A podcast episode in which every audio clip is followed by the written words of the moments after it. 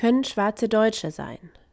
Nein, sagten die Nationalsozialisten, nein war aber auch schon die Antwort während der Kolonialzeit in der Weimarer Republik und eben auch noch nach 1945.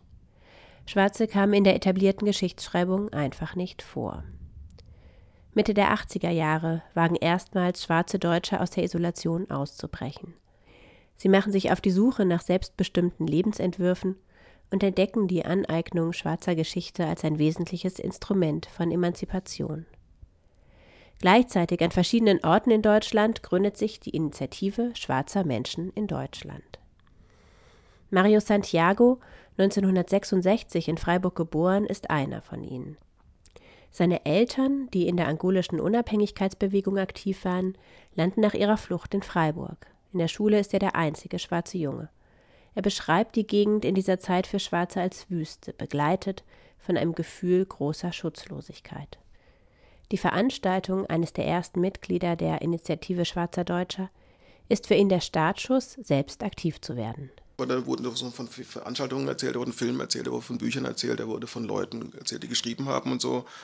Und ich erinnere mich noch, wie ich im Bett lag und dachte, ähm, das finde ich sehr interessant, weil eigentlich ähm, wäre das eine Möglichkeit, ähm, auch eine Brücke ähm, auf den Kontinent nach Afrika zu bilden. Also um im Austausch zu sein, also sagen, okay, wir sind hier, da ist der Kontinent, man kann sich in verschiedenen Formen austauschen, sprachlich, wirtschaftlich, politisch, sozial und so weiter und so fort. Es war so eine vage Idee, es hat aber erstmal dazu geführt, dass, sich, dass man sich damit auseinandergesetzt hat in wirklich allen Variationen. Ihr habt dann auch Sachen gemacht und so wie ich das verstanden habe, habt ihr am Anfang vor allem Austauschräume geschaffen, also Räume, wo sich Menschen treffen konnten und miteinander sprechen, ihre Erfahrungen austauschen. Worum ging es da in diesen Räumen? Das ist, äh, es ist ein bisschen schwer zu beschreiben. Also man spricht heute von sogenannten Mikrorassismus. Also Rassismus ist immer schwer zu greifen, weil letztendlich ähm, lassen sich die wenigsten dabei erwischen.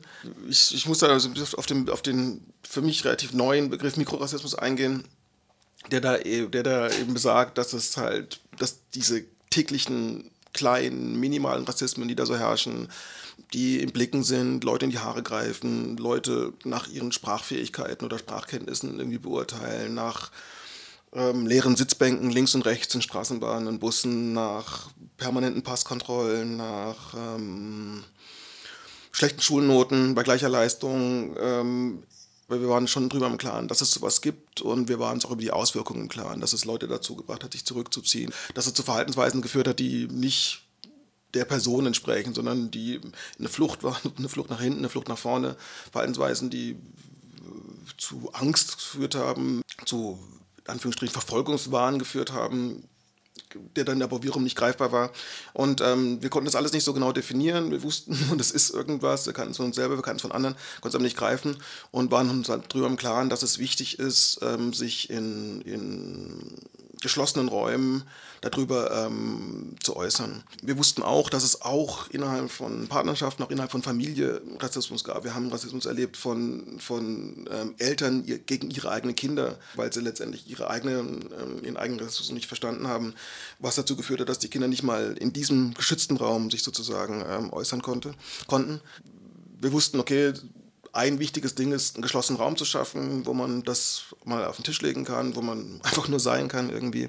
Und ähm, dementsprechend haben wir dann auch ähm, Veranstaltungen gemacht, ähm, die natürlich auch informiert haben über Geschichte, über Politik, über, über Musik, über Bücher, über Buchveranstaltungen, über Kino, über, über alles, was da so gibt oder alles Sachen, die, die innerhalb von rassistischen Systemen auch ganz gerne unter den Teppich gefegt worden sind. Das hat, das hat niemand erzählt, dass es dass Leute gibt, die sagen, okay, es, es gab Wanderbewegungen von diesem Kontinent. Es hat niemand erzählt, dass wir diese über 1000 Grundsprachen, die auf dem Kontinent gewirkt haben, die im Zusammenhang mit den, ähm, mit den Kolonialsprachen, wie die sich zu neuen Sprachen entwickelt haben und was das wiederum ausgewirkt hat. Die haben nicht gesagt, wie sich der Nord, wie sich die nordafrikanische Musik auf den, auf den nordamerikanischen Blues ausgewirkt hat. Sie haben nicht erzählt, wie, ähm, wie, der, wie sich Widerstands, wie Widerstandskämpfer in, in der Karibik ähm, Napoleon besiegt haben. Sie haben nicht erzählt ähm, über den ersten Herzchirurgen in, in Südafrika.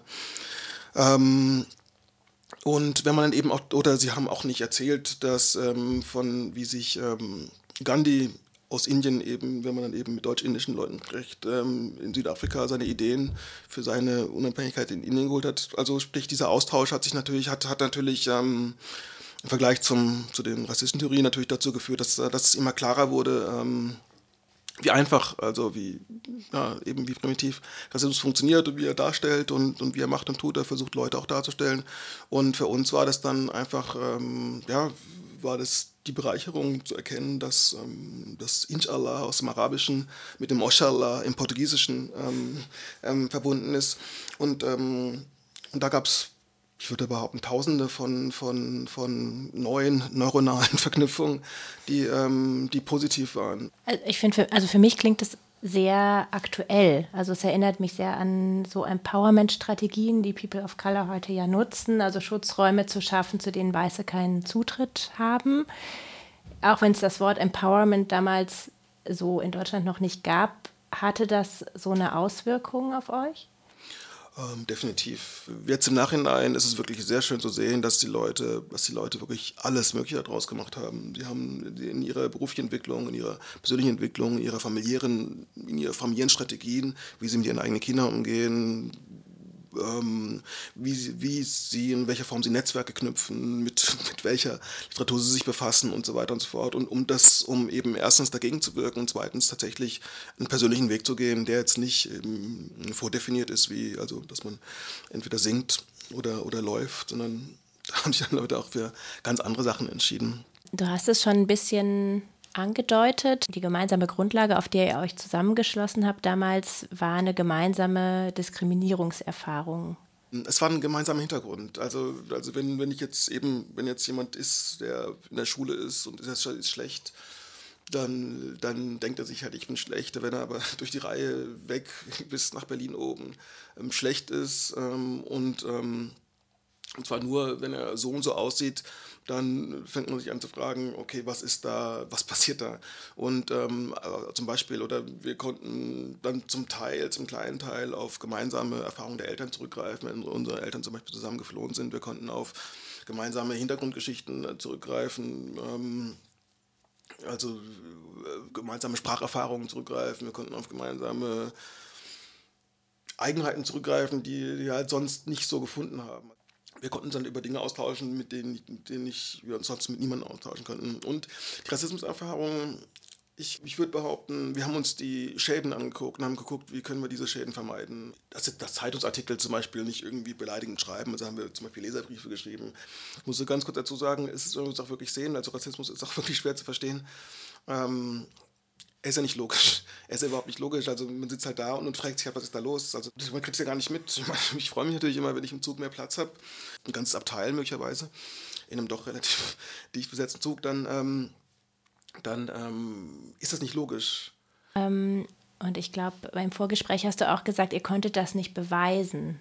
Also wie war das? Also in den 80er Jahren, wo sowas vielleicht noch nicht so klar definiert war, mit sowas äh, über sowas öffentlich zu sprechen, über so eine Erfahrung, wie ich sitze allein im Zug?